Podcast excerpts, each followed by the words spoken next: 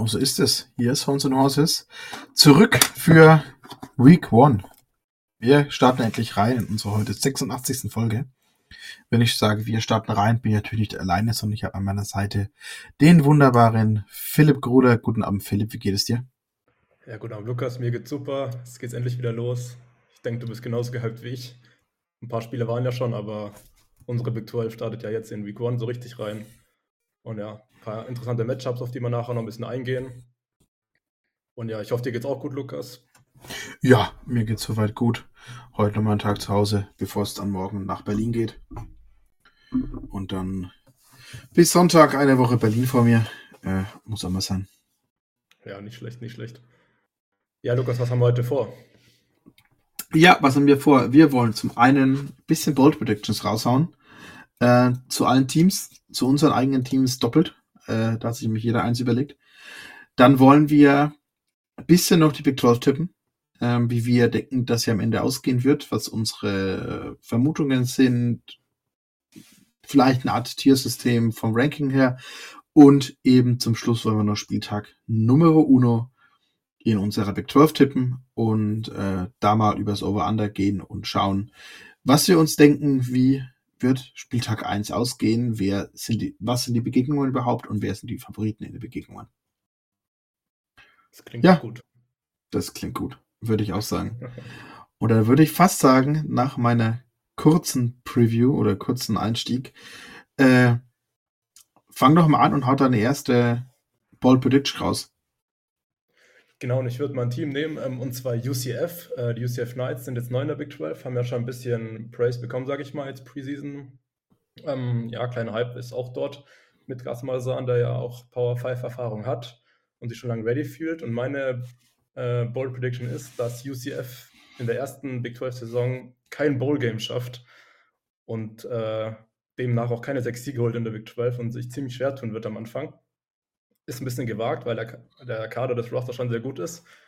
Aber das sollte auch bold sein und von daher sage ich UCF unter sechs Siege. Gut. Jetzt, wo fange ich an? Fange ich auch mit einem neuen Team an. Meine erste Ball Prediction betrifft die BYU Cougars. Und zwar sage ich voraus, dass BYU die perfekte Bilanz, die sie noch gegen drei Big 12 Teams hat, behalten wird. Äh, sie stehen nämlich gegen Cincinnati 2-0 in der allgemeinen äh, All-Time äh, Record. Sie stehen 3-0 gegen Houston und sie stehen 2-0 gegen die Oklahoma Sooners.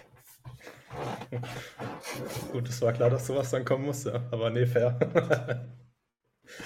Ähm, ja, ich, ich habe so ein bisschen überlegt und habe dann eben Houston und Cincinnati gesehen, okay, die haben gegen beide noch eine perfekte ähm, Bilanz. Und dann habe ich noch, ums Bold zu machen, OU mit reingenommen.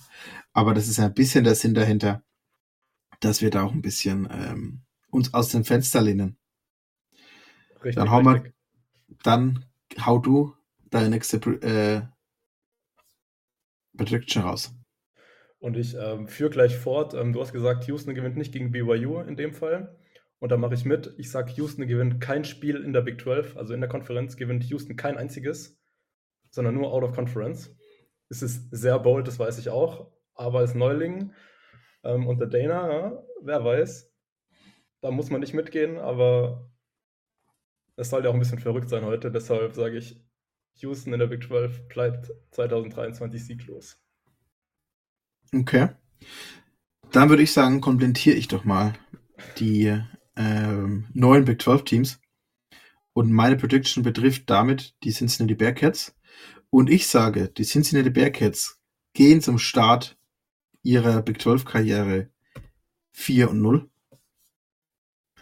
und gewinnen damit auch ihr allererstes Big 12 Spiel. Das haben erst natürlich ihren Out of Conference Schedule und dann ihr erstes Spiel innerhalb der Big 12 wo sie die Oklahoma Sooners zu Gast haben. Es tut mir echt leid, dass so viel auf Oklahoma geht, aber es ist auch, es passt, passt halt leider. Ich erkenne Äh, sehr, Muster. sehr, Nein, das ist, nee, so groß ist das Muster gar nicht. So groß ist das Muster gar nicht. Aber es hat einfach ähm, gepasst. Es hat halt einfach ich habe mir so einen Schedule angeguckt von Cincinnati und was ich so erwarte von dem Team. Und ich sage, dass sie 4-0 gehen, aber danach nicht mehr viel dazukommt. Und dass sie eben ihr erstes Spiel gegen, äh, in der Big 12 gegen Oklahoma gewinnen. Wenn sie 4-0 geht, freut dich auch, weil dann gewinnen sie gegen die Pittsburgh. Ja, das ist natürlich sehr schön. Genau, So ähm, ist ich, mach, genau. ich mache mal weiter. Ähm, und zwar möchte ich jetzt äh, Kansas Jayhawks was predikten. Und zwar, das wird den lieben Justin sehr freuen, den wir letzte Woche zu Gast hatten hier. Nochmal herzliches Shoutout an ihn. Ähm, das hat er, ich glaube, in der Folge auch schon gesagt. Kansas wird im Championship Game von der Big 12 stehen. Das ist meine Bold Prediction. Okay. Dann mache ich mit dem anderen Kansas-Team weiter. Und da habe ich ein bisschen mir, mich schwer getan, eine Bold Prediction zu finden. Äh, weil zu predikten, sie gehen nochmal ins Championship Game, äh, ziehen nochmal ins Championship Game ein, fand ich irgendwie nicht bold, fand ich irgendwie, ja, relativ langweilig. Und dann ähm, kam ich drauf, dass der Quarterback ja Senior ist und damit in seiner vierten Saison ist. Und ich predikte, dass Will Howard als Top 6 Quarterback der aktuellen College Football Season die Saison beenden wird und damit auch äh, in den Top 6 all den Quarterbacks im Draft gehen wird. Wow, okay, krass, aber fühle ich schon, ja. Also Kansas State mag ich auch ziemlich und Will Howard. Von daher würde ich cool finden, so diese Prediction. Also finde ich sehr cool. Von dir auf jeden Fall. Ähm, so, jetzt TCU, ein letztjähriger Gegner im Championship Game von Kansas State. Ich sage, oder ich mache eine Bold Prediction, ob es so eintritt, weiß ich nicht, ehrlich gesagt. Ich tue mir auch sehr schwer damit. Und zwar, dass TCU wird Texas schlagen, Oklahoma und Kansas State schlagen, aber nicht im Championship Game stehen. Die haben, Okay. sehr, die haben einen sehr schwierigen Schedule, ähm, TCU. Die haben ja unter anderem auch noch Texas Tech. Also ich würde mal sagen, die vier ja, prognostizierten Schwergewichte vor der Saison mit Texas, Oklahoma, Kansas State und eben Texas Tech. Und ja, wenn man die drei schlägt, könnte man schon meinen, dass man sie, ja, dass man dann ins in Championship Game einschießt. Aber mit einer Niederlage gegen Texas Tech und noch zwei anderen Niederlagen oder so, ja, bin ich mir nicht mehr ganz so sicher. Also die Prediction ist schon, ist schon heft, heftig bold, weil die ist ja nicht nur, die drei Siege sind schon bold. Dann noch zu sagen, sie ziehen. Puh. Ja, Okay. es geht, geht ja um Bold Predict, nicht um irgendwelche. Ah, ist, ist okay. Ja, Ich habe eine Prediction, die wahrscheinlich gar nicht so bold ist auf den ersten Blick, aber wenn man den ersten Teil anguckt, nämlich ich glaube, dass Oklahoma State ihre erste Losing Season in ihrer Karriere haben werden. Aber ich predikte auch, dass Gandhi trotzdem nicht entlassen wird. Ja, also erste Losing Season unter Gandhi meinst du damit, oder? Ja, Äh, genau, erste Losing Season unter Gandhi. ja fair, absolut. Auf jeden Fall. Das ist gar nicht so bold, aber ich glaube, er wird trotzdem nicht entlassen. Ja, nee, das glaube ich auch nicht. Also ziemlich fair. Gerade müsste im Roster Turnaround, wo die da haben, das ist nicht unbedingt bold, aber dass Gandhi bleibt, finde ich auch nur fair. Also Ja, würde ich mitgehen. So, dann ähm, gehe ich mal zu den Baylor Bears rüber. Ich weiß nicht, wie bold das Ganze ist, aber ich möchte eine Statline predikten und zwar, dass der Running Back der Baylor Bears, Richard Reese, der Leading Rusher in der Big 12 wird. Es gibt einige Okay. weitere gute Running Mhm. Backs in der Big 12, muss man sagen. Von daher würde ich sagen, das ist schon ein bisschen bold auf jeden Fall. ja. Aber seine Freshman-Season so war ziemlich gut von ihm. Von daher, ich erwarte einiges und ja, das ist meine Bold Prediction für die Bears. Ja, ist gar nicht so unwahrscheinlich, weil es ja relativ viele äh, Running Back Rooms geben wird, die ein bisschen mehr auf ähm, Committee oder wo noch nicht klar ist, wer ist wirklich der Starter. Ähm, spannend auf jeden Fall. Ja. Spannend auf jeden Fall. Ja, dann würde ich sagen, bleibe ich im Staate Texas. Und predikte, dass die Texas Tech Red Raiders nur das drittbeste Team sein werden in der Big 12 aus dem Staate Texas. Ja, gut, okay, kann ich schon nachvollziehen, ob das jetzt so ganz krass bold ist. Ich denke, du hast wahrscheinlich dann TCU oder Baylor davor. Und Texas eben, logischerweise, also die Longhorns. Ja, aber sie sind ja für die meisten so äh, Top 4 ähm, vor der kommenden Saison und da sehe ich sie eben trotzdem am Ende nicht und fand es dann doch relativ äh, bold. Fun Fact auch, ähm, zu dem, was ja jetzt. Ah, nee, machen wir nachher. Machen wir nachher. Passt nachher besser. Ja, nee, aber ist fair auf jeden Fall. So, dann haben wir noch ein Team übrig, ähm, bevor es zu unseren beiden Teams, sage ich mal, und zwar die Oklahoma Sooners. Und da habe ich eine Bold Prediction, die wird dich nicht ganz so erfreuen. Denn ich sage, Oklahoma geht ungeschlagen durch die Big 12. Ob sie sie nachher gewinnen, das sage ich jetzt nicht. Wir haben es schon ein bisschen davor gehabt in den Previews, dass der Schedule von Oklahoma nicht wirklich schwierig ist im Vergleich zu dem von Texas. Ähm, wenn man jetzt die beiden großen Programme nimmt, die jetzt dann die Big 12 verlassen werden. Von daher, wenn man Texas schlägt und im Rest ja Take Care of Business macht, dann ähm, ja, ist es auf jeden Fall machbar. Aber dennoch, ich finde es ziemlich bold, äh, dass die da jetzt ungeschlagen durchgehen, weil die doch viele Fragezeichen im Roster haben. Aber ich denke, du wirst mir da auf jeden Fall widersprechen. Aber es muss ja bold bleiben, von daher. Ja, ähm, dann würde ich fast sagen, dann müssten wir jetzt alle Teams durchhaben.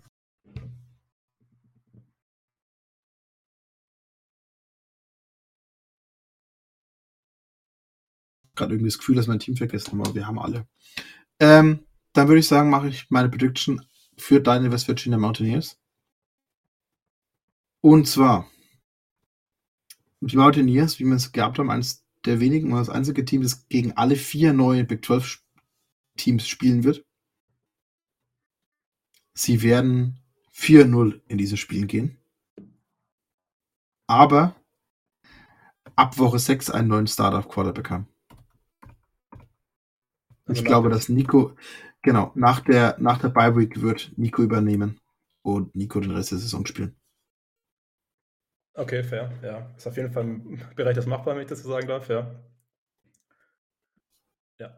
Ähm, bei Texas habe ich tatsächlich die gleiche Prediction, wie, die ich bei Oklahoma habe. Ähm, ich sage Texas. aber ich, ich will es doch ausführen, ich will es noch ausführen, ich will es ausführen. Lukas, das ist ja nicht, das wäre ja zu einfach. okay. Okay. Texas geht ungeschlagen durch die Big 12, ähm, gewinnt die Big 12 und wird am Ende, ich weiß, du willst den Hype nicht hören, im College Football Playoff stehen. Ist vielleicht nicht ganz so krass bold irgendwie, aber irgendwie schon, weil dann könnte man wirklich sagen, Texas ist back, wenn sie wirklich im, im, im Playoff dann stehen. Ich meine, so wenn man jetzt so diese, ja, gerade die amerikanischen Medien hört, man hat schon irgendwie einen Hype, auch Quinn Ewers und auf Texas und so weiter, aber man hört jetzt halt wenig davon, dass man die jetzt direkt in den Playoffs sieht, was ich auch gut finde vor der Saison, fairerweise. Also, die sollen jetzt schon zeigen, was sie drauf haben. Muss man auch die Erwartung ein bisschen zurückschrauben. Aber wenn Texas am Ende im College Football Playoff steht und ich das jetzt hier angekündigt habe, finde ich das schon ziemlich bold, muss ich sagen. Auch wenn das jetzt eine ähnliche Prediction war wie bei Oklahoma, tatsächlich. Also nur um zusammenzufassen, Texas geht ungeschlagen durch die Season und steht im Playoff. Ja. Gut, gut. Okay. Okay. Also das, es, hier geht es immer noch um Bold Predictions, es geht nicht was. Definitiv. Genau, also definitiv. Das definitiv. Ich wollte an der Stelle ein bisschen in eine andere Richtung gehen. Ähm, weil ich wollte nicht unbedingt, weil es auch ein bisschen wegnimmt, was vielleicht mein, meine Meinung ist über die Saison. Ähm, ich gehe mal an der Stelle ein bisschen in eine andere Richtung. Und zwar meine Texas Prediction ist, dass Texas am Ende vier First Rounder im kommenden Draft haben wird. Okay, krass. Hast du da schon Namen dazu? Also, oder? Wenn ich jetzt Namen, wenn ich jetzt Namen gebe, dann wird es auffällig, dass es gar nicht so unwahrscheinlich ist. Okay, nee, dann. Wir waren das Quinn, für eine, irgendeine. Quinn. Okay. Murphy. J.D. Äh, Sanders. Und dann ist im Grunde der vierte ist eigentlich die Prediction an sich und da sage ich, dass es am Ende Alfred Collins sein wird. Okay, okay. Es könnte auch, ähm, es könnte auch Eddie Mitchell am Ende werden. Das muss man dann sehen. Ähm, da ist, aber da ist praktisch eigentlich die, die Ball Prediction oder dass Worth überhaupt First Rounder wird. Steht ja auch noch ganz, ganz fest, würde ich mal sagen. Ähm, außerdem mhm. kann im Draft äh, viel passieren oder während einer College-Saison muss man die letzten Jahre schauen, wie viel sich da kurzfristig noch verzogen hat. Ja, absolut fair. Auf jeden Fall interessant zu sehen. Also werde ich mal mit, ja, mit Spannung beobachten, wie sich das so entwickelt ähm, äh, vor dem Draft. So, jetzt West Virginia, ähm, eine Bold Prediction von mir.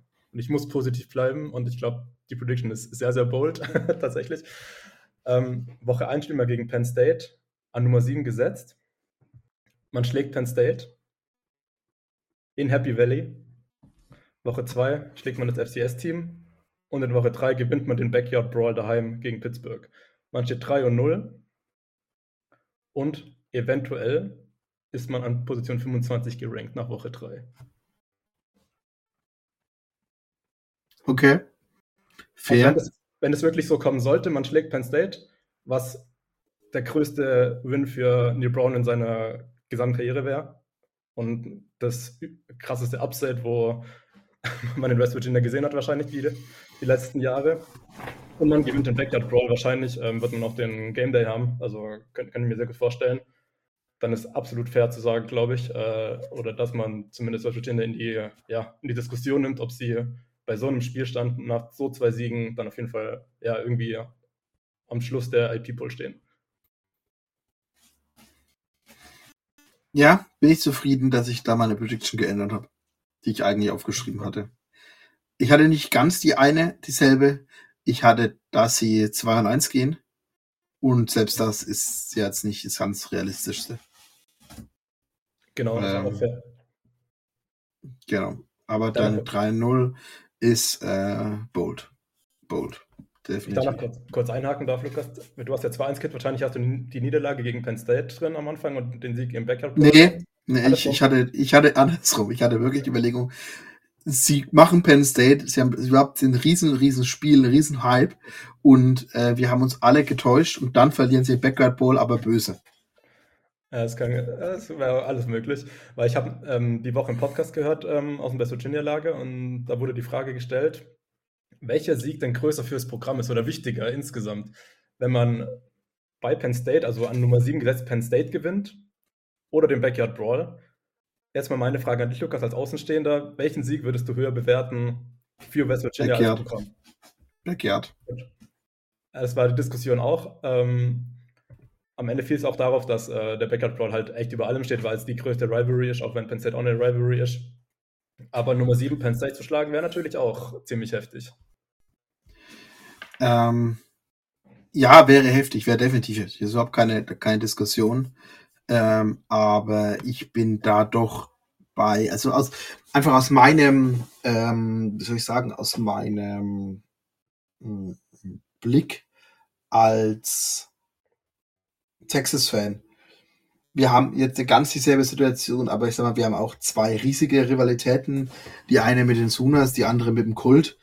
Und die Sunas zählen immer mehr als der Kult. Egal was ist. Ähm, und deshalb habe ich es jetzt da so versucht, ein bisschen so zu spiegeln. Und ich glaube, da zählt die, äh, wo mehr Emotionalität drin ist, ähm, dann doch. Ja, vor allem, es rechnet ja niemand mit einem Sieg bei Penn State tatsächlich. Also ich glaube, die ganze College-Football-Welt rechnet damit, dass ähm, West Virginia da einen Blowout kassieren wird ähm, in Happy Valley und keine Ahnung, äh, Neil Brown dann schon direkt wieder weiche Knie bekommt. Ähm, von daher würde ich auch so sehen, Backyard Brawl über alles. Genau, Gut. Sind wir soweit durch mit den ähm, Bold Predictions. Wir haben ja auf Twitter noch gefragt, ähm, ob ihr noch irgendwelche Fragen zur Big 12 habt, ähm, die wir noch beantworten müssen. Tatsächlich kam nur eine von Pippo Sawyer, der regelmäßig die Fragen stellt. Äh, schon mal viele Grüße und danke fürs Mitmachen. Ähm, seine Frage war eigentlich nach den Top 3 Units, beziehungsweise von drei Positionsgruppen, die Top 3 Spieler. Ähm, Lukas, bevor du jetzt die Top 3 ähm, von deinen Longhorns immer aufzählst, würde ich dich bitten, dass du dann doch ein bisschen objektiv bleibst. Und seine erste Frage war die. Ja, es tut mir leid, die Top 3 äh, Wide Receiver. AD Mitchell, Xavier Worthy, Jordan Whittington. Okay, gut, dann, da ich ja hier der objektive Partner im Podcast sein muss, äh, aber ich habe tatsächlich auch einen Texas-Spieler drin. Und zwar Xavier Worthy habe ich drin. Ich habe das jetzt ohne Ranking innerhalb der Top 3 einfach meine Top 3 ja. Receiver. So. Also Xavier ja, Worthy habe ich. Ähm, Brandon Presley von Oklahoma State und Matthew Golden von Houston. Okay. Für mich ist, äh, geht doch ein bisschen, vielleicht ein bisschen mehr der Blick auf, ähm, was ich erwarte in der Saison, auch an Impact fürs Team. Ähm, ich gehe jetzt nicht auf Worthy, sondern ich gehe wirklich auf äh, AD Mitchell. Ich glaube, dass der ein ganz großer Unterschiedsspieler sein kann diese Saison.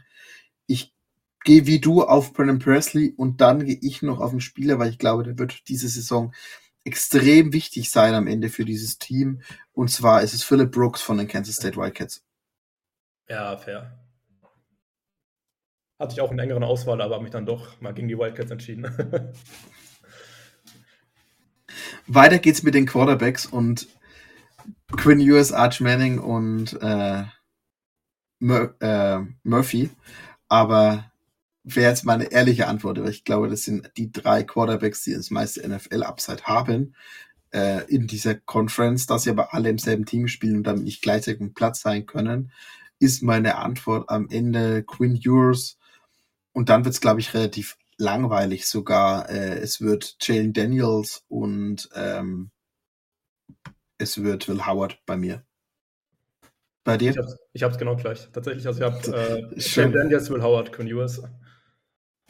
Ähm, ja. Also, ich meine, das ist auch die fairste Antwort oder die logischste Antwort einfach. Ähm, Jane Daniels ja. hat letztes Jahr eine unfassbare Saison gehabt. Will Howard hat auch super performt bei Kansas State, die zum Titel geführt. Und ja, Quinn Ewers hatte noch seine Probleme, aber ich glaube, der kann so einen riesen Step jetzt machen in, in dem Jahr, dass es einfach nur fair ist, dass man die drei als die Top 3 hat. Ja. Wen man noch in die, in die Diskussion mit reinnehmen kann, ist Dylan Gabriel. Ähm, weiß ich nicht. Da ist, sind mir dann über die letzten Jahre doch zu viele Verletzungen aufgetreten den, beim Quarterback von Oklahoma. Ähm, ich glaube, ein Quarterback, der überraschen kann, ist Donovan Smith bei Houston, ähm, der da doch gute Leistungen zeigen kann. Hunter Deckers ist äh, eher raus für die Season.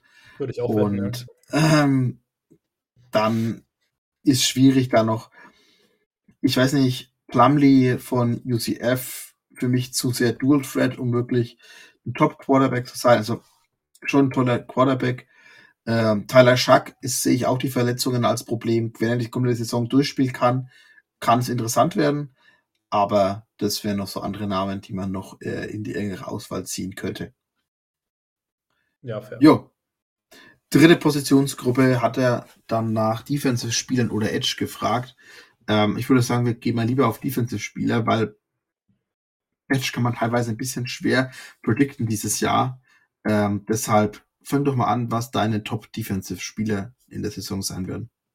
Also ich habe jetzt da ein bisschen, ja, vielleicht wirkt es überraschend, was ich für eine Auswahl getroffen habe. Ähm, klar, ich hätte ja mit der Defensive Front von Texas gehen können, mit Jalen Ford, Linebacker, sind alles Top-Spieler, muss man sagen. Äh, aber ich habe tatsächlich keinen Spieler von Texas. Ähm, ich habe Spieler, die, wo ich erwarte, dass sie nochmal einen riesen Sprung machen und echt performen. Ich habe zwei Cornerbacks und einen Defensive Tackle. Ähm, Defensive Tackle habe ich Dante Corleone von Cincinnati. Der hat eine unfassbare letzte Saison letztes Jahr und von dem erwarte ich echt, dass er einiges macht, auch wenn ich von Cincinnati allgemein nicht viel erwarte, aber das erwarte ich von ihm.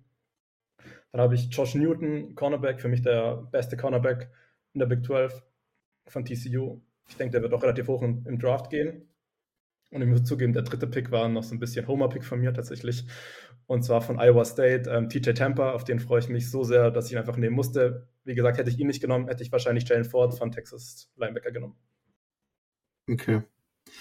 Ja, also ich äh, bin ja dafür bekannt, keine Homer-Picks zu machen, deshalb ähm, zähle ich an dieser Stelle nicht Jalen Ford, Alfred Collins und äh, JD Barron auf, ähm, so natürlich habe ich mich auf andere Spieler angeschaut. Ähm, ich bleibe aber bei Jalen Ford. Er hätte letztes Jahr aus meiner Sicht schon Defensive Player of the Year werden müssen in dieser Liga. Und ähm, genau da sehe ich ihn auch dieses Jahr wieder auf dem Niveau zu spielen. Der Linebacker von Texas. Inside Linebacker, super instinktiv. Ähm, Fun Fact, auch in der Recruiting-Klasse in der 2021, mit der er nach Texas gekommen ist, der niedrig gerankteste ähm, Signee in dieser Klasse und ähm, auch ein Signing Day Flip von Utah. Also relativ überraschend noch gewesen. Am Signing Day dann der Flip von Utah zu den Longhorns. Und am Ende ist er der wichtigste Spieler in dieser Defense, ähm, weil er einfach ähm, einer der wenigen Spieler, wo ich sage, wenn sie sich diese Saison verletzen, sie nicht sofort ersetzt werden können in der ähnlichen Qualitätsklasse. Ähm, meine anderen Spiele sind zum einen mal Kobe Bryant von Kansas auf Cornerback auf den ich mich einfach wahnsinnig freue diese Saison. Ähm, hat mir letztes Jahr schon super, super gut gefallen. Bin ich super gespannt drauf. Und ähm, dann wird es bei mir ehrlicherweise ein bisschen schwierig, was die dritte, was die dritte Person angeht. Ähm, aber ich gehe da auch wieder ein bisschen, ja, nicht, nicht Homer-Pick, aber mein, mein guter alter Billy Bowman äh, von Oklahoma an dieser Stelle. Sehe ich da noch mit dabei. Ja, absolut. Als fair. Safety. Ja. Apropos Safety, ich würde gerne noch einen Spieler von West Virginia reinwerfen. Einfach jetzt nicht unter den Top 3 Spieler, aber einfach ein defensiver Spieler, der, auf den ich mich wahnsinnig freue dieses Jahr. Und zwar Aubrey Burks, der Free Safety von West Virginia. Der hat letztes Jahr eine wahnsinnig gute Saison gehabt in einer echt schlechten Secondary. Und ich erwarte nochmal einen Riesenschritt von ihm als einer der Leader der Defense und vielleicht ein Player to watch, aber noch kein Top 3 Player, aber einfach nur, dass er erwähnt wurde. Gut. Ja. Dann, wie, wie machen wir weiter?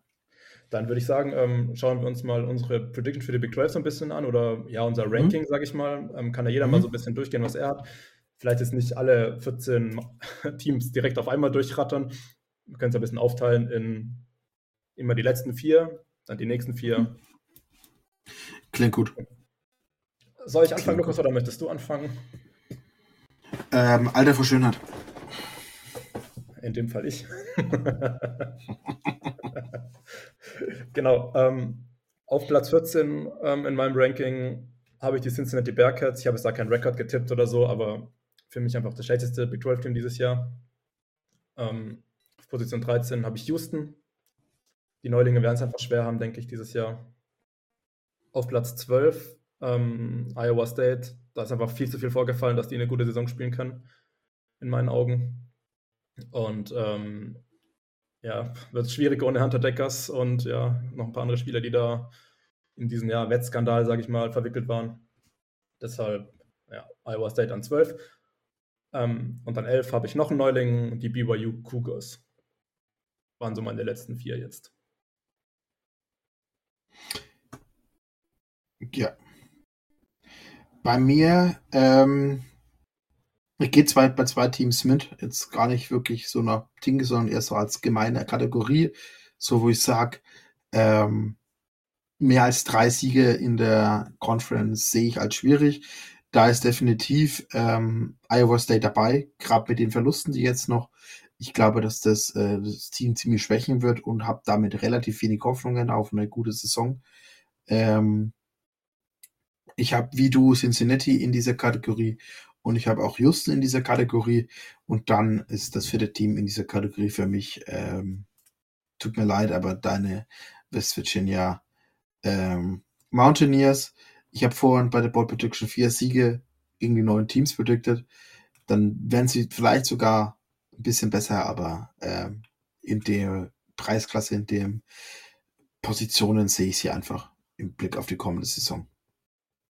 Ja, absolut fair. Ähm, ich mache mal weiter mit meinem zehnten Platz. Da habe ich die Jayhawks. Ja, ich glaube nicht, dass die so einen Schritt nach vorne machen werden. Ich glaube auch nicht, dass sie ein Ballgame schaffen werden. Gleiches gilt für meinen neunten Platz, West Virginia. Ähm, klingt es irgendwie besser, als man es Preseason irgendwie so erwartet hatte, weil viele, die ja auch teilweise ein schlechtestes Team hatten in der kompletten Big 12. Ich erwarte Kansas, West Virginia in einem ähnlichen Tier, genauso wie ähm, Oklahoma State und UCF. Die beiden Teams habe ich dort auch noch drin. Das sind alles so Teams, die kämpfen um ein Ballgame in meinen Augen, aber ich sehe halt das Ceiling jetzt nicht so krass hoch, deshalb mit Glück schafft man ein Ballgame, mit Pech schafft man vielleicht auch nur vier Siege, wie du jetzt gerade eben gesagt hast. Deshalb sehe ich West Virginia eigentlich ziemlich ähnlich aber habt halt noch ein paar andere Mannschaften ebenso in, in der gleichen Kategorie. Mhm. Ja, bei mir fängt die Kategorie mit den Oklahoma State Cowboys an. Ähm, ich habe schon angesprochen, ich erwarte einfach, dass das eine Losing Season oder noch, also das höchste Gefühl ist für mich wirklich die, ähm, die 6-6-Saison, die Ballgame-Saison. Ähm, dann auch in dieser Kategorie sind die BYU Cougars. Ich glaube einfach, da ist der Umstieg äh, plus die extremen Reisen, die BYU die Saison vor sich hat, ähm, aufgrund des Schedules, äh, als großes Problem. Ähm, dann sehe ich in dieser Kategorie auch noch ähm, die Baylor Bears. Und als Abschluss in dieser Kategorie würde ich dann die Red Raiders reinnehmen. Ich weiß, viele sind gehypt auf sie. Desto mehr ich mich mit beschäftigt, desto mehr auch ein bisschen außenrum bekannt wird, sie ist einfach nicht ähm, so hoch. Okay. Ähm, in meinem nächsten Tier, also wären Position ähm, 6, 5 und 4, habe ich auf 6 die Baylor Bears, also ein Tick höher wie du. Ich glaube, der Floor ist auf jeden Fall ein Ballgame, aber ich sehe halt auch, das Ceiling ist nicht arg hoch, ehrlicherweise. Vielleicht 8 Siege, wenn es sehr gut läuft. Mhm. Ähm, das gleiche habe ich bei TCU. Ähm, und mein viertes Team, ja, hast du auch schon angesprochen, Texas Tech. Ich habe ja in der Preview so ein bisschen den Hype-Plan angekündigt und ja, den fahre ich auch voller Zuversicht, wenn alles zusammenläuft, kann man echt eine super Saison spielen und ja, vielleicht, wenn es gut läuft, ein Championship-Game einziehen. Aber wenn es halt auch schlecht läuft, dann ist vielleicht auch nur ein Ballgame drin und deshalb sind sie für mich das viertbeste Team in der Big 12 oder in diesem Tier auf jeden Fall. Genau. Ja, bei mir ist das nächste Tier dann ähm, die Kansas Jayhawks. Ich sehe sie doch ein bisschen eine Nummer höher wie du, eine Nummer stärker wie du, äh, glaube ich, vor der Saison. Dann sehe ich die Oklahoma Sooners in dieser Kategorie und ich sehe, jetzt muss ich nur gucken, was habe ich denn vergessen? TCU hast du dir schon gesagt? Ja, ich habe TCU noch. Aber dann bleiben wir verschlossen noch zwei Teams. Habe ich irgendwo so viele Teams gesagt? Vier, vier, drei. Muss irgendwo ja. ein Team vergessen haben. Ich habe in der Kategorie jetzt eigentlich Kansas, Oklahoma, wo ich sage, das sind Teams, die in die Top 4 einziehen können, aber ich sehe sie halt trotzdem nicht so stark. Ähm, genau. Okay. Genau, ähm, mein letztes Tier besteht aus drei Teams, sind für mich so die Contender dieses Jahr. Ähm, auf drei habe ich Oklahoma. Ich glaube, dass die einen Schritt nach vorne machen werden. Zu denen der schon angesprochene einfache Schedule wird denen auf jeden Fall zugutekommen. Die sind nicht ganz so gut wie mein Nummer 2 Team in der Big 12 dieses Jahr, die Kansas City Wildcats. Ähm, ich glaube, dass die es schaffen werden, wieder ins Championship Game einzuziehen tatsächlich. Ähm, hast du ja schon deinen Bold Prediction so ein bisschen angekündigt gehabt. Was mhm. vielleicht gar nicht so bold ist, weil man halt echt ja, schon noch ein gutes Team hat, einen stabilen Quarterback, äh, Top-Coach ähm, sowie super Koordinatoren. Ähm, und wenig überraschend auf Platz 1 gemäß den Preseason-Hypes die Texas Longhorns. Ja, und mein Championship-Game wäre dann Kansas State gegen Texas. haben wir auf jeden Fall das Championship Game, weil das sehe ich auch so. Ähm, ich versuche nicht zu viel Cooler zu trinken. Ich versuche eigentlich mich, ähm, auch wenn es nicht so wirkt, aber relativ runter zu, zu, zu ziehen, weil ich nicht, weil ich in diesen nationalen Hype nicht so sehr einsteigen will, der gerade ein bisschen da ist. Ähm, ich hoffe auf diese gute Saison. Es ist ein bisschen die Saison, auf die viel hinausläuft. Man hat jetzt einfach auch seit drei Jahren ein extrem stabiles ähm, Umfeld. Man hat stabile Coaches, man hat im Team die Spieler, die gegangen sind, es sind keine Leistungsträger gegangen, sondern es sind wirklich Backup-Rollenspieler oder Spieler, die ähm, ja schwierig ins System gepasst haben oder auch ins Team gepasst haben. Man hört so viel Positives über die, die, die Culture, über das, das, den Teamzusammenhalt. Und das verleitet mich leider dazu, dass ich sehr gehypt bin doch auf diese Saison und sehr viel mir erhoffe. Und doch bin ich dann wieder gebrandmarkter äh, Texas-Fan von den letzten Jahren, ähm, wo zu viel Hype vielleicht auch nicht gut ist oder schlecht ins Gegenteil, äh, schnell ins Gegenteil umschlagen kann. Aber für mich äh, sind einfach die Longhorns äh, der Favorit diese Saison auf die Big 12 und ich sehe sie eben im Championship Game mit Kansas State Wildcats. Ich glaube einfach, dass Will Howard so eine klasse Saison spielen wird. Ja, sie haben viele Spieler verloren, aber sie sind insgesamt so stabil, ähm, dass ich da doch ziemlich gehypt bin. Und eben, ähm, ja, ich sehe TCU als dieses, dieses dritte Team in dieser Conference und Oklahoma dann eben auch vier. Und jetzt kann ich auch diesen Fact anbringen, den ich vorhin schon mal anbringen wollte, nämlich seit die letzten vier Seasons ähm, abzüglich der Covid-Saison hat, war es in der Big 12 immer so, dass jemand, der äh, in den Top 4 dieser Liga gepickt worden ist, am Ende in der unteren Hälfte der Liga rausgekommen ist. Das war 2019 mit TCU, die fit, als Vierter getippt worden sind und am Ende Achter wurden. 21 mit Texas, die als Dritter getippt worden sind, am Ende Siebter wurden. Und eben 22 mit Baylor, die sogar als Sieger getippt worden sind am Ende Sechster wurden. Ähm, und ich glaube, genau sowas werden wir dieses Jahr auch wieder haben. Ähm, ich bin einfach nicht so hyped oder nicht ganz so hoch wie viele auf Texas Tech, die bei vielen in den Top 4 stehen. Und ich bin auch nicht ganz so hoch wie bei Oklahoma, ähm, die bei vielen in den Top 4 stehen, was die Liga angeht. Oklahoma hat den Vorteil dieses relativ leichten Schedules mit vielen vorteilhaften Sp Partien. Ähm, genau. Ja, absolut fair. Und man vielleicht noch erwähnenswert, ähm, in der Big 12 gab es, glaube ich, noch keinen Back-to-Back-Sieger. Ähm, deshalb, ja, vielleicht auch keine ganz so guten Vorzeichen für Kansas State. Ähm, bin ich mal gespannt. Aber hast eigentlich alles gesagt. Ähm, Texas hat so einen guten Kader. Ich vertraue denen da schon so weit, dass die ja eine sehr gute Rolle spielen werden, auf jeden Fall. Aber die Vergangenheit lehrt uns halt auch, jedes Spiel muss erst gespielt werden. Und bei Texas ist einiges passiert in den letzten Jahren. Deshalb ich habe es eben schon gesagt, ich möchte erst, dass Texas das zeigt, dass die wirklich so gut sind. Die haben ja auch schon einen sehr guten Test gegen Alabama im Out-of-Conference-Schedule. Da wird sich einiges zeigen, denke ich. Und ich meine, ja, alles andere als Texas da oben anzusiedeln, vom Roster her allein, ähm, fände ich unfair. Deshalb für mich auf jeden Fall der glasklare Favorit. Aber ich möchte jetzt auch noch nicht in den Himmel loben und wie es andere schon gemacht haben, irgendwie in die Playoffs predikten oder weiß Gott was. Ja, das ist eben das, wo ich äh, auch äh, sehr kritisch sehe, ähm, ob das hinhaut mit ähm, den Playoffs. Klar, wenn die, wenn Oklahoma, äh, wenn Texas als Top-Team aus der Big 12 rausgeht, vielleicht wirklich, wenn sie am Anfang der Saison Alabama schlagen, durch den Schedule durchgehen, äh, ungeschlagen. Andere Niederlage sehe ich nicht, außer Alabama und äh, Oklahoma als wirkliches Risiko aktuell. Ähm, dann musst du eigentlich als ungeschlagener Big 12 Champion in der Playoffs stehen. Gerade wenn du dann noch Texas bist, das ja öfters mal von der von den von den News, von den Reportern bisschen mehr gelobt wird, als es eigentlich verdient wäre, aber auch weil einfach kein anderes Programm so ähm, die Leute auf, ja, auftreibt. Egal, ob es die Texas-Seite ist oder ob das gerade die alles sind, die sagen, Texas overhyped. Ich glaube, du kannst weniger leicht, also kannst. Es gibt Teams, da musst du dich wirklich anstrengen, um Headlines zu erzeugen.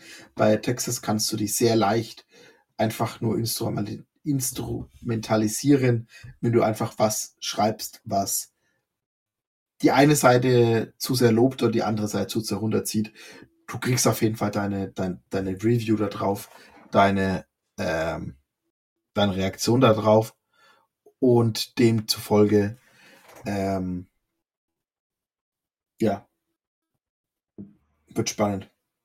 Wird spannend. Aber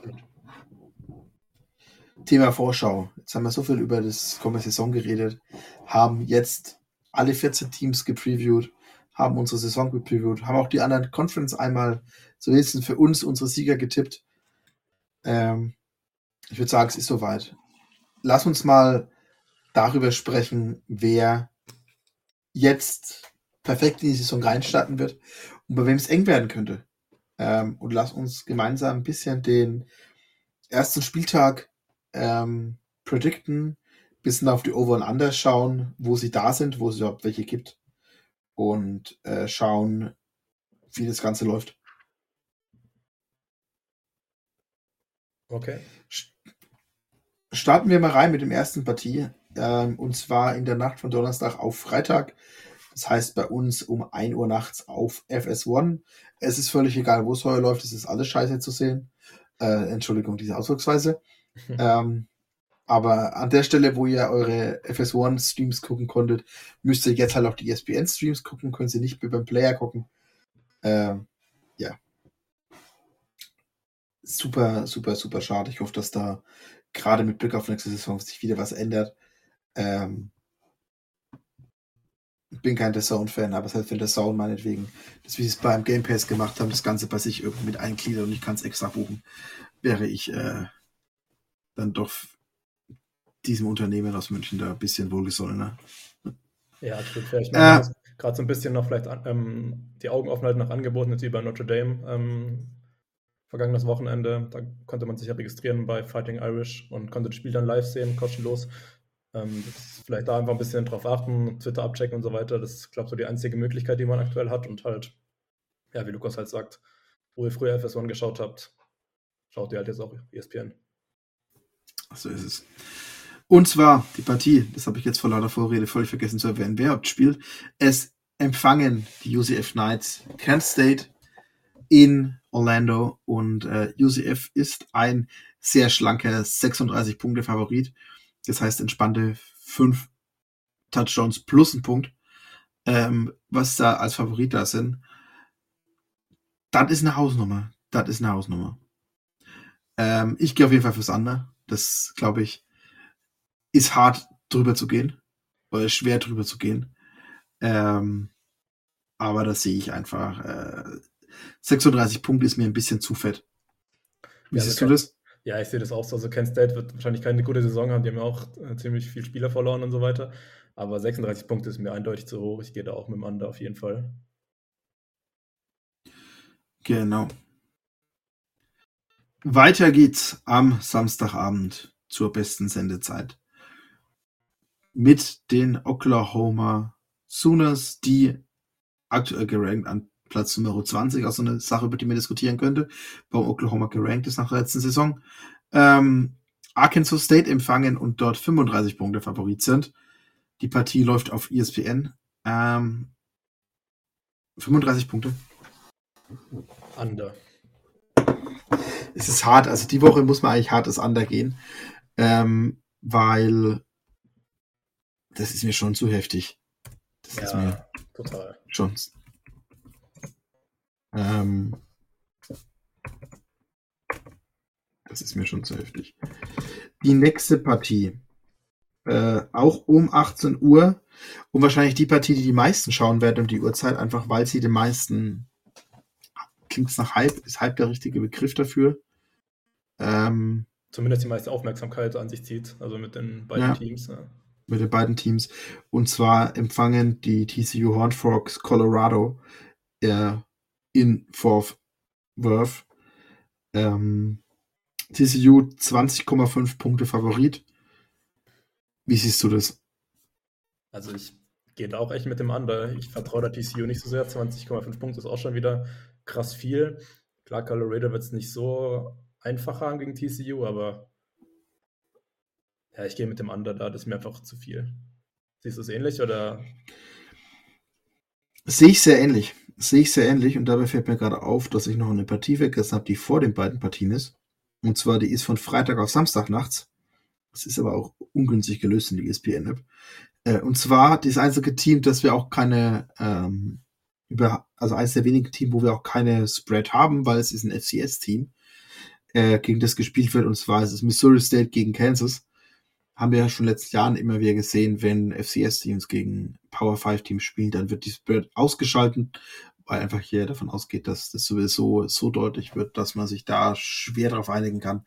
Da kommt es ein bisschen ab, in wie vielen Quarter kommen dann das Third und Fourth und Sixth Team auf den Platz. Ähm, aber da gehen wir beide, glaube ich, mit einem sehr sicheren Sieg für die Jayhawks raus, oder? Absolut. Gut. Jetzt aber weiter im regulären Zeitplan.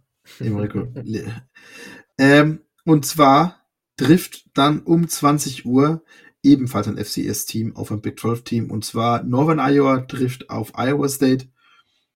Ähm, selbst mit dem Backup-Quarterback sollte das für Iowa State noch locker machbar sein. Wie siehst du das? Ja, Rocco Becht wird die auf jeden Fall zum Sieg führen, die Iowa State Cyclones.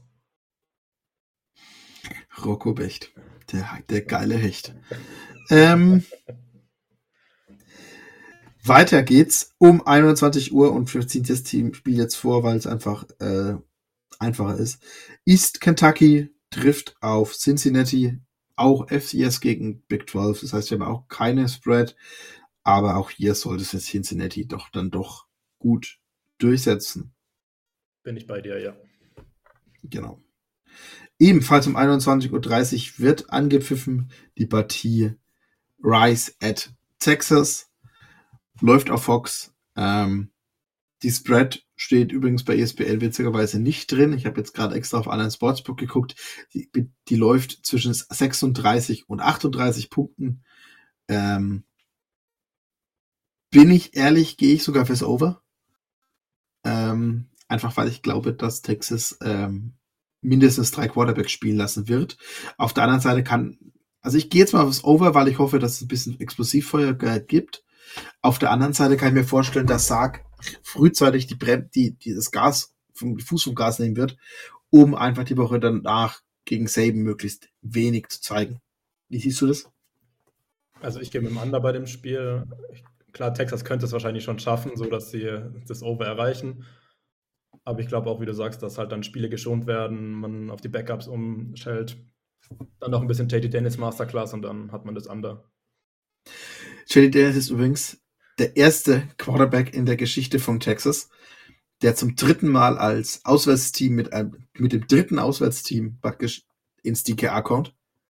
Ähm, er war ja schon in seiner Freshman-Season als Starter bei U, äh, USC mit dabei, dann letztes Jahr bei West Virginia als Starter und dann jetzt eben zum Abschluss seiner, vielleicht zum Abschluss seiner, seiner illustren Karriere, ähm, jetzt nochmal mit, mit Rice als Starter. Ähm, ich glaube aber gerade die Tatsache, dass er relativ kurz vor Saisonbeginn äh, äh, ja nochmal seinen 6-5 großen Wide Receiver, äh, der auch schon im achten College hier war, verloren hat.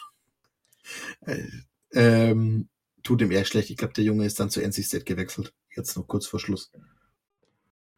Ja, gut, möglicherweise. Genau. Ich wünsche ihm alles Gute, Teddy Daniels. Ähm, aber er findet seinen Weg noch und kann seine College-Karriere ja für ihn zufriedenstellend beenden, aber gegen Texas wird nichts zu holen sein. Eher unwahrscheinlich. Dann haben wir jetzt eine ganze Serie an Spielen, die um 1 Uhr nachts angepfiffen wird. Das heißt in der Nacht von Samstag auf Sonntag. Ähm, mit welchem Spiel möchtest du denn anfangen? Ja, wir Machen wir erstmal die, die beiden FCS-Spiele zuerst raushauen. Würde ich sagen. Und zwar ist es einmal äh, Southeast Missouri gegen Kansas State, auch FCS gegen Big 12. Das heißt, wir gehen da, glaube ich, auch beide von einem Kansas State-Sieg aus. Die andere FCS-Begegnung zur selben Zeit ist Central Arkansas gegen Oklahoma State. Ähm, einer der wenigen Oklahoma State-Siege, die ich sicher habe diese Saison. Ähm, deshalb das schnell, relativ schnell abgehakt. Dann zur selben Zeit trifft Texas State auf Baylor in Waco. Baylor ist gerade ein 27-Punkte-Favorit. Ähm, ich gehe da mit dem Under und glaube sogar, dass es enger werden könnte, als es viele wollen. Ähm, Texas State hat in der Offseason eine neue Coaching-Staff angestellt, hat so ein bisschen under the radar extrem viele ehemalige hochgerankte Texas Highschool-Spieler äh, aus dem Transferportal geangelt, weil die da zwei, drei super spannende, super interessante High ehemalige Highschool-Coaches in den Coaching-Staff reingeholt haben. Deshalb glaube ich, dass da mehr Qualität schlummert, als es auf den ersten Blick aussieht. Geht trotzdem mit dem Under, mit dem Sieg für Baylor. Aber ich glaube, dass es enger, deutlich enger als die 27 Punkte werden wird. Wie siehst du das? Ja, da bin ich komplett dabei. Also Baylor wird das Ding schon gewinnen, so, aber bei Gott nicht mit 27 Punkten Unterschied.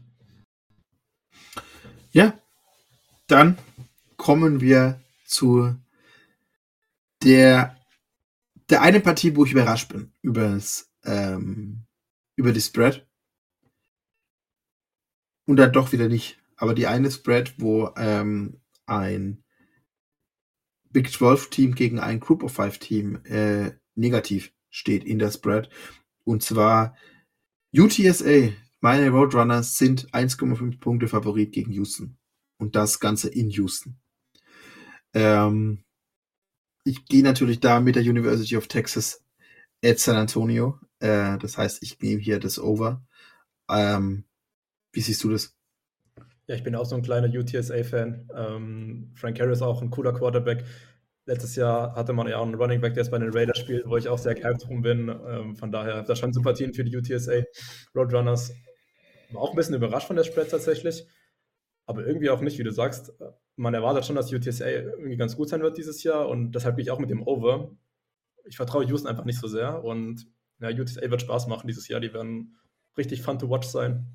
Und ich denke, die werden gleich mit einem Auftaktsieg reinstarten. Und letztes Jahr haben sie auch in Overtime gewonnen gegen die Cougars, richtig? Double Overtime?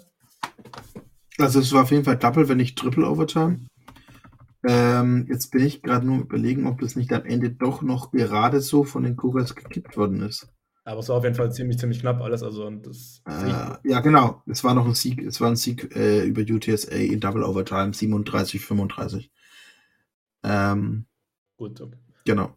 Aber dieses Jahr wird es andersrum ausgehen, glaube ich. Und ich glaube auch nicht, dass die Overtime dafür nötig sein wird. UTSA gewinnt es. Und ich gehe mit dem Over, ja. wie, du, wie du auch. Genau. Dann kommen wir zum einzigen, nein, zu einem von zwei Big 12 Teams, die auswärts antreten. Ähm, und fangen wir mit der Partie an, die weniger wichtig für dich ist. Und zwar die Texas Tech Red Ravers treffen auf Wyoming äh, in Week 1. Texas Tech 14 Punkte Favorit. Ich gehe da, ich würde da gerne mit dem Push gehen, ehrlicherweise. Ich halte es für relativ realistisch äh, dass das sogar mit ziemlich genau 14 Punkten ausgeht. Für mich ganz spannend zu sehen, erstens, wo steht Texas Tech? Zum anderen, wo steht Wyoming, weil das ist der Gegner für Texas in, Wo Week, äh, in Woche 3. Ähm, ach, ich, bin ich offen, gehe ich mit dem Over. Glaubt da an die Red Raiders, dass sie da auch mit mehr als 14 Punkte spreaden. Ja, gehe ich Bei dir? Mit, ja, äh, Red Raiders bin ich ja sold drauf. Also ich sag auch, mit mehr als 14 Punkten gewinnen die das Ding. Dann dein Spiel der Woche. Ja, West Virginia spielt in Happy Valley bei Nummer 7 Penn State. 31 nachts auf NBC. Ähm, Whiteout-Game für Penn State. Die sind 20,5 Punkte Favorit. Niemand rechnet mit irgendwas für West Virginia. Aber ich gehe mit dem Under. Ich gehe mit dem Upset. West Virginia holt es in Happy Valley. Bisschen Vereinsbrille, gebe ich zu. Rosa-rot, sehr rosa-rot. Aber die Hoffnung ist einfach da, der Hype ist da. Und ähm, es wäre so krass für dieses Programm, für Neil Brown, wenn das wirklich möglich ist. Wie gesagt, keiner rechnet damit. Ich irgendwie auch nicht, aber jetzt einfach eine Trotzreaktion. Ich gehe mit dem anderen und ich hoffe einfach, dass Virginia das Ding holt und so ein bisschen Hype wieder auslösen kann um das Programm. Aber ich, also, ich nehme es keinem übel, der mit dem Over hier für Penn State geht und nachher ein blauer Sieg von, keine Ahnung, 56 zu 10 oder so am Ende dasteht für die Lions. Das ist auch absolut möglich und absolut fair. Da, das nehme ich keinem übel, aber es ist einfach so dieses das Blue-Gold-Herz bei mir, wo da jetzt das nicht zulässt, sowas zu predikten. Deshalb, ja, muss ich das so sagen. Völlig fair, völlig fair. Ähm, ich gehe mit dem Under, aber ich gehe nicht mit dem Sieg für ja. West Virginia. Absolut fair. Ja, und der Abschluss, ähm, wahrscheinlich eher für die Menschen, die wieder aufstehen möchten. ähm, wenn ich jetzt nichts vergessen habe. Nee, Hammer, Hammer, Hammer. Genau. Abschluss des letzten Spiel des Spieltags. Wahrscheinlich eher für die, die früh zur Christenwette schon mal aufstehen. Um 4.15 Uhr geht's nämlich nochmal bei BYU gegen Sam Houston los. Ähm, BYU ist ein 20-Punkte-Favorit gegen das Team aus Houston. Ähm, jetzt ja die zweite Saison in der Group of Five, nachdem er von der FCS hochgekommen ist. Das heißt, ähm, da wird noch ein bisschen Entwicklungspersonal da sein, ähm, Entwicklungsbedarf äh, da sein. Und dementsprechend gehe ich hier sogar mit dem Over. Glaube, dass das im Houston noch wenig dagegen zu setzen hat. Glaube ich auch. Äh, BYU halte ich schon, ja, gegen ein FCS Group of Five Team sag ich mal, ziemlich viel drauf. Die O-Line wird da die, äh, die Trenches dominieren und ja, ich gehe auch mit dem Over. Definitiv. Ich glaube, ich habe zu dem Spiel so eine lustige Statistik gesehen, dass die im Houston O-Liner im Schnitt 30 Zentimeter, äh, 3 Inches kleiner sind als die BYU. Irgend sowas. Was ja nicht unbedingt was viel heißt, aber doch äh, ein massiver Unterschied sein kann in gerade diesen Qualitätsunterschieden in den Unterschieden. Aber dafür sind diese Week One Games ja auch ein Stück weit da, ähm, um sich warm zu schießen, um sich warm zu spielen, um kleinere Probleme noch auszumerken gegen Live-Gegner. Ähm, insgesamt ein sehr, wie soll ich sagen, ja, durchwachsener Spieltag. Weißt du, wie ich es meine? Ja, ähm, wir haben Top-Spiele, wir haben Spiele, die die Leute begeistern werden, wahrscheinlich nicht qualitätsmäßig, wie Colorado gegen TCU, Ich kann mir nicht vorstellen, dass Colorado da so heftig Qualität auf den Platz bringt bei 60 Transfers, was da ins Programm neu reingekommen sind. Ähm, wir haben Spiele mit hohen Nummern wie West Virginia gegen Penn State, wo aber halt dann doch äh, Penn State schon deutlich stärker sein sollte. Ähm, wir haben unsere klassischen FCS-Teams, die da so mitspielen. Und allem allen interessanter Spieltag, aber spannend wird es, glaube ich, erst in Week 2, wenn dann eben Spiele anstehen wie Utah bei Baylor, wie Iowa, Iowa State, wie Texas bei Alabama, wie ähm, UCF bei Boise State, was auch, glaube ich, super spannend werden kann. Absolut. Oregon bei Texas Tech, Oklahoma State bei Arizona State. Äh, also wir haben nächste Woche dann auch schon zweimal ein bisschen einen Ausblick auf die neue Big 12, äh, ab nächstes Jahr, die, die, die, neue, neue Big 12. Ähm, wir haben SMU gegen Oklahoma nächste Woche natürlich auch noch. Wir haben dein, deine Partie der Woche, wir haben nächste Woche den Backyard Brawl mit Cincinnati. Äh, sind Backyard Brawl. Ah, ich depp. Äh, Passt, ja. äh, wir haben nächste Woche deinen ersten Blick auf die Pit Panthers, die ja gegen Cincinnati spielen. Ähm, was ist denn das? CW Network. Noch nie im Leben gehört. Aber da läuft diese Partie übrigens, falls es jemand empfangen kann. Ja gut, ähm, Pitt interessiert halt keinen, deshalb läuft das wahrscheinlich dort. Nee. Ich möchte an der Stelle noch einmal schon mal die, die, die, die Spread für nächste Woche für Texas gegen Alabama sagen. Jetzt weil ich glaube, die wird sich bis nächste Woche stark verschieben. Die ist gerade bei minus 7 für Alabama. Bei Alabama ist das Spiel, ne? Ja. Ja, das wird nur fern sein. Ich möchte sie nicht teamen. Ich würde sie nicht, ich möchte, ich möchte nur sagen, dass wir jetzt gerade noch bei minus 7 sind. Ähm, jetzt würde ich wahrscheinlich das andere noch nehmen. Ich glaube, dass das zu, sich sehr zusammenrutschen wird. Fair, ja, genau. auf jeden Fall. Gut. Phil, knackige Stunde. Heinz der Football. Es geht endlich los. Wir starten in die kommende Saison. Du noch was zu ergänzen? Ja, es war ja heute wieder eine bisschen spaßigere Folge, so ein bisschen, wo man jetzt nicht so ganz viel, viel vorbereiten musste. Bold Predictions kann man ja immer so ein bisschen aus dem Kopf machen, sag ich mal. Schaut so ein bisschen nach, ist immer ganz funny eigentlich. Ähm, das Ranking haben wir, glaube ich, auch ganz gut ähm, dargelegt dürfte auch so ein bisschen oder ja, zumeist übereinstimmen mit dem, was wir da in den Previews immer ähm, euch erzählt haben. Und ja, klar, jetzt der Spieltag, jetzt sind wir wieder alle gehypt ähm, auf die neue Saison. Letzte Woche war schon ganz cool. Ähm, aber jetzt geht es so richtig los. Gerade für meine Mountaineers gleich ein richtig schwieriges Spiel. Ähm, von daher, ja, der Hype könnte nicht größer sein. Wahrscheinlich wird er ein bisschen gedämpft, vielleicht, wer weiß. Ähm, auch wenn es vielleicht nicht ganz so gut aussieht für mein Team, aber insgesamt ist es einfach schön, dass College Football jetzt wieder back ist. Ja, ein bisschen blöd mit dem ganzen, ja, den Übertragungsgeschichten, wie du eben schon kurz angesprochen hast. Aber da findet man auch eine Lösung. Hauptsache, man kann alles schauen, dass wir auch weiterhin hier ähm, ja, die Qualität im Podcast für euch liefern können, Woche für Woche, was wir auch auf jeden Fall machen wollen und werden. Und ja, also ich kann ja Freitag, Samstag kaum erwarten. Ich denke, dir wird es da ähnlich gehen. Ich kann es auch nicht erwarten. Ich bin sehr gehypt drauf. Es geht endlich wieder los. Ähm, ich habe Samstag natürlich noch eine schöne, spannende Messe bis 22 Uhr. Das heißt, es wird ein Traum, das ähm, Texas Rice Game zu verfolgen. Aber so ist es nun mal. Ähm, Gut, da kann ich mithalten, muss ich sagen. Das Struggle ist real. Ja, aber du bis um eins wirst du zu Hause sein, oder? Ja, ich bin tatsächlich auf der Hochzeit von meinem Bruder und dann äh, geht es halt dann direkt weiter mit, äh, mit, mit West Virginia bei Penn State. Von daher ja, da, ja, da würde ich, da würde ich dir halt empfehlen, dann wahrscheinlich, also entweder frühzeitig so um Mitternacht an, anzufangen, ein Espresso zu saufen, äh, zu trinken, ähm, oder wenig Alkohol. Und ich glaube, ich, die, oder Espresso Martinis, hast du beides kombiniert. Ja, ist eine ähm, Möglichkeit. Ja, wir werden sehen. Wird dann auf dem Hotelzimmer auf jeden Fall geguckt, äh, wenn dann das Upset von äh, West Virginia passiert in der Nacht. So ist es. So ist es. Ach Gott, eine schöne Side Note, nur weil es jetzt gerade eben ähm, rausgekommen ist, beziehungsweise auf Twitter ähm, jetzt gerade diskutiert wird.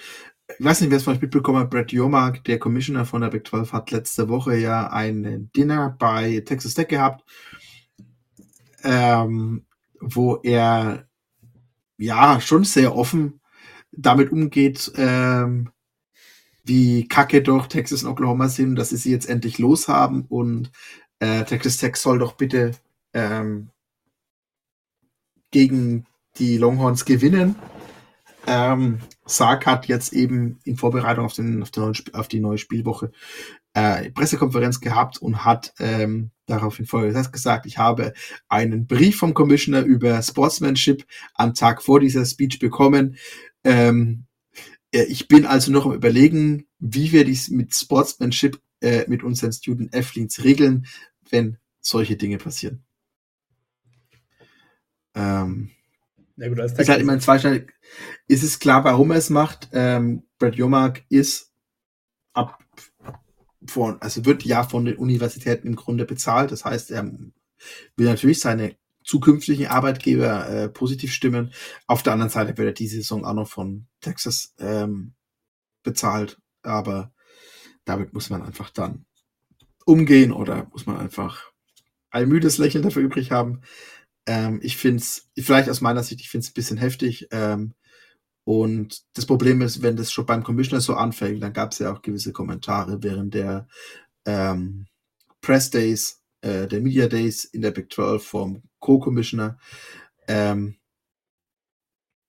ich hoffe einfach, dass diese Referees ähm, alle Teams gleich pfeifen und nicht ähm, bei den zwei Teams, die die Conference verlassen, ähm, anders handeln, anders pfeifen, strenger oder bei den Gegnern weniger streng pfeifen, sondern dass das am Ende dann doch alles mit rechten Dingen zugeht und wir eine schöne ähm, Saison haben. Ja, wir werden auf jeden Fall beobachten, ähm, wie sich das Ganze verhalten wird. Also als Texas-Fan wäre ich jetzt auch nicht so ja, amüsiert über die Aussagen. Das heißt neutraler, sage ich mal. War schon ganz witzig so zu sehen, oder ja, aber im Endeffekt hat man ja auch, hast du ja auch recht, Lukas, ist halt nicht ganz fair gegenüber seinen noch Teilarbeitgebern oder ja, in beiden Unis. Verwunderlich war es jetzt nicht in meinen Augen, war erwartbar, dass so eine Aussage kommen kann.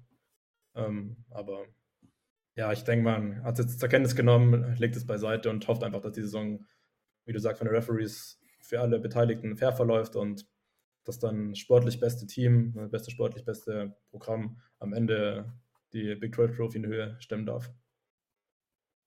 Definitiv. Definitiv. Naja, gut. Kleiner Rap am Ende der Folge. Gehört auch dazu. So Gehört auch dazu. Dann, ähm, solltet ihr die Woche noch Fragen haben, schreibt uns. Wir würden sie euch auch gerne schriftlich. Ähm, bewertet uns, gebt uns Five Stars überall, wo es möglich ist. Erzählt euren Freunden, Großmüttern und Tanten von uns. Und dann wünschen wir euch eine wunder wunderschöne College Football Season mit vielen krassen Upsets, ähm, Verwunderung, krassen Abstürzen, neuen Helden und lasst uns gemeinsam diese eine der geilsten Sportarten dieser Welt feiern und eine tolle Saison miteinander haben. In diesem Sinne, okay. Wunderbar gesagt, Lukas. In dem Sinne, trust the climb und beat Penn State.